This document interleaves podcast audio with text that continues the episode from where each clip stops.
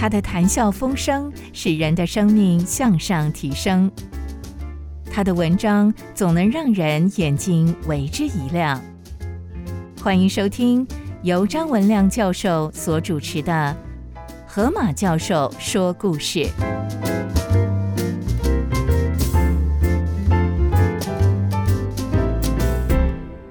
各位先生、各位女士，我是张文亮教授。我底下要分享的是雷文霍克的故事。啊，这个故事的名字叫做《夜夜磨玻璃珠的男人》。有人立志做大官，有人立志赚大钱，这个人却立志做一件最特别的事情。他要做的是探索上帝所创造最小的生命。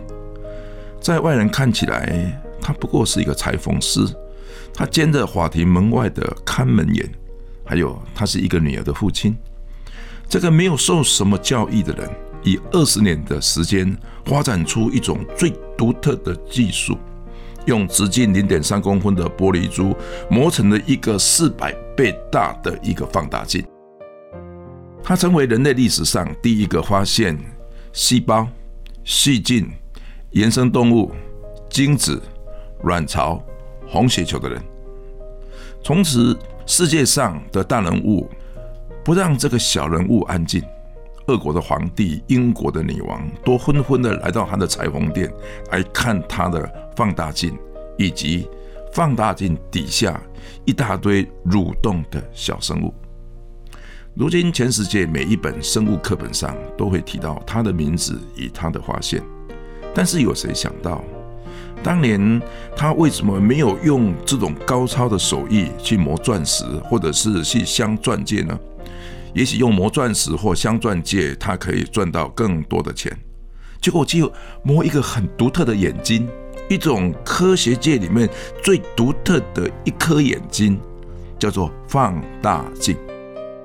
然后在半夜里，他大叫：“玛利亚，玛利亚！”你快来看，你快来看，爸爸又看到雨滴里有小生命在游泳了。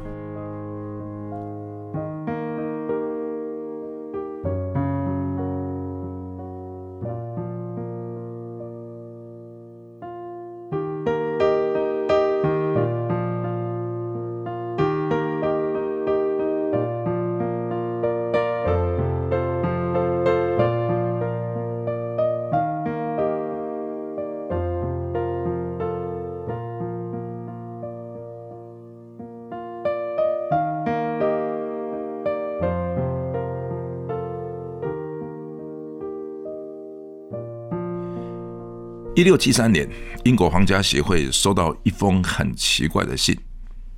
这信的开头写的是荷兰滴滴的印盒，然后又写出一堆加减乘除的运算。忽然又写到蜜蜂的针是长什么样子。话锋一转，他又写到人如何在深夜未眠又能够保持头脑清楚。接着他又扯到狗毛跟羊毛。在放大镜之下的观察到底有什么差别？这封信被人在皇家学会朗诵的时候，很多人嗤之以鼻，以为是哪一个神经病所写的文章。有人捧腹大笑，以为是什么天方夜谭。但是在英国皇家学会里面，有几个人却是认为这是非常非常重大的事情。例如化学之父波伊尔，例如物理之父牛顿，例如大科学家虎克，他们却是一脸的严肃，因为这些内行人知道这封信是提到一个人类从来不能够仔细看到的东西。波伊尔立刻回信给他，请你是不是可以寄一个放大镜来，让我们看一看？不久有回信的。信中的文字并不是当时知识分子通用的拉丁文，而是荷兰文写的。信中的内容又是一堆的大杂烩，什么都有，就是没有放大镜。波伊尔只好请虎克做一个放大镜。一六七九年，虎克做成第一部复式的显微镜，并且证实这个寄信的人名字叫做雷文霍克的观察完全正确。一六八零年。雷文霍克被选为英国皇家协会的会员。一六三二年十月二十四号，雷文霍克生于荷兰的戴夫特。大西洋来的海风吹动着风车，穿梭在硬河上的木船，几声的浪桨，淡淡的传到河边。雷文霍克从小就被讥笑为脑筋有点怪怪的孩子。他经常一个人在硬河的旁边默默的散步。他的父亲是一个酿酒商，在列文赫克小时候就已经病逝了。不久，他的母亲带着他改嫁。列文赫克在十六岁的时候，他的继父也过世了，他被送到阿姆斯特丹学习裁缝。五年之后，他出师，又回到戴夫特，开了一家裁缝店。他兼卖一些的布料。他虽然有第一流的手艺，他却经常心不在焉。他跟邻居，他跟客人很少来往。裁缝店的生意也非常的冷淡。一六六零年，列文霍克。只好在当地的法院兼得看门一职，来贴补家计。雷文赫克在二十二岁的时候结婚，不久妻子就生病过世了。他再婚，生了几个孩子，大部分都夭折，只有一个女儿长大。雷文赫克的一生像是冬天由北海吹来的风，冰冷又阴霾。没有人知道这个沉默的男人如何走过家庭的不幸。以事业的不顺，只知道他在这段期间用惊人的耐心，每天下班之后在家里制作高倍率的放大镜。他先用高温制出高透光性的玻璃珠，再把玻璃珠放在固定的夹子上。他仔细的把玻璃珠磨成双凸镜，然后用这个双凸镜的放大镜去看它周围的小东西。当时的裁缝的确是需要两倍到五倍大的放大镜来观看布料的品质，越好的布料，那个线织的密度也会越高。但是雷文赫克的放大镜是四百倍的高倍数的放大镜，他用这个放大镜来比较羊毛与路上拾来的狗毛结构的差异，他的行为实在有够怪异。人不可能用狗毛做布料，他干嘛去比较狗毛跟羊毛的不同？荷兰一直有世界上第一流的镶钻技术。雷文赫克他去磨玻璃的技术，起初是像磨钻石的工人写的。但奇怪的是，学了技术的雷文赫克，并不是来磨钻石，而是来磨放大镜，以观看水中。动来动去的原生动物，原生动物真的比钻石还值钱吗？一六七三年，雷文赫克向英国皇家协会报告他的观察成果，等了七年，他的发现才得到肯定。在这期间，雷文赫克依然是我行我素，他继续的观察他周遭的一点一滴，例如说。他观测植物的表皮，发现表皮是一个一个细小的格子所组成的。他首先给这个格子命名，叫做细胞。他又观测人的肌肉，发现是一条一条细长型的细胞。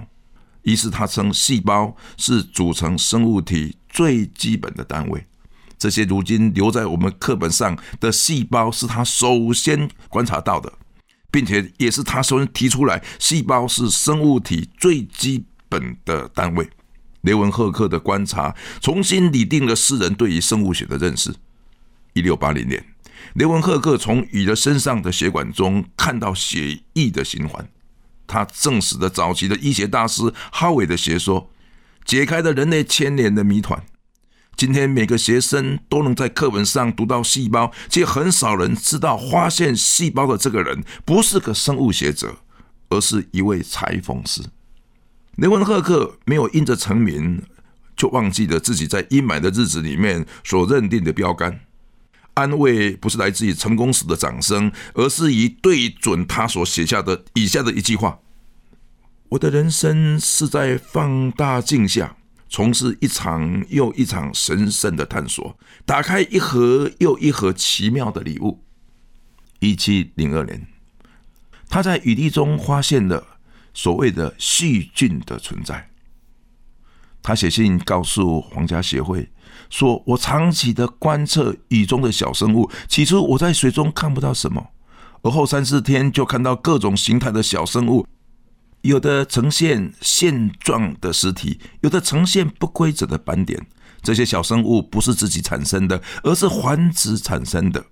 只有生命才能产生生命，无生命不可能产生生命。因此，自然发生说是不正确的。”生命不会自然产生，只有上帝才能够使物质产生生命。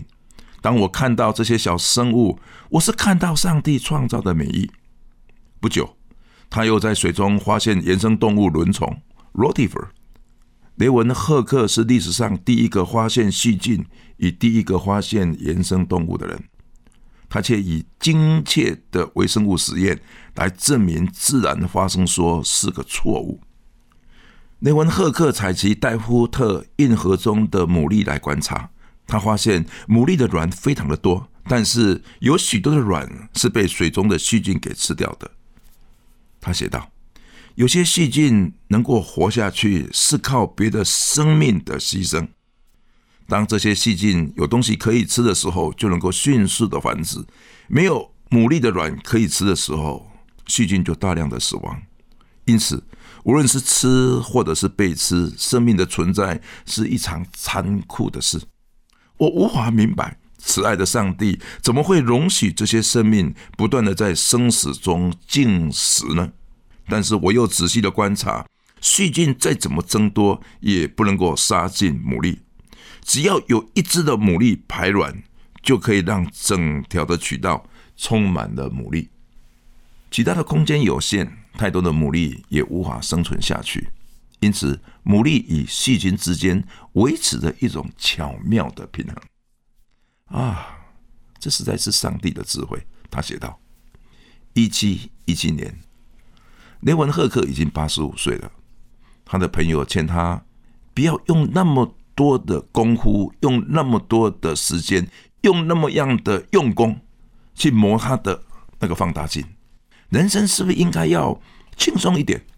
雷文赫克的回答是这样：秋天成熟的果子可以保存的最久。他把八十五岁看成是人生四季里面的秋天而已。他到九十岁的时候，继续的把研究的成果寄给英国皇家协会。他一生一共寄了三百五十封有关于研究成果的信。他到了晚年的时候，他依然提到：到了现在，我拿着放大镜看四五个小时，我的手仍然不会抖，我的眼也不会花酸。一七二三年八月二十六日，这个老人的冬天才来到。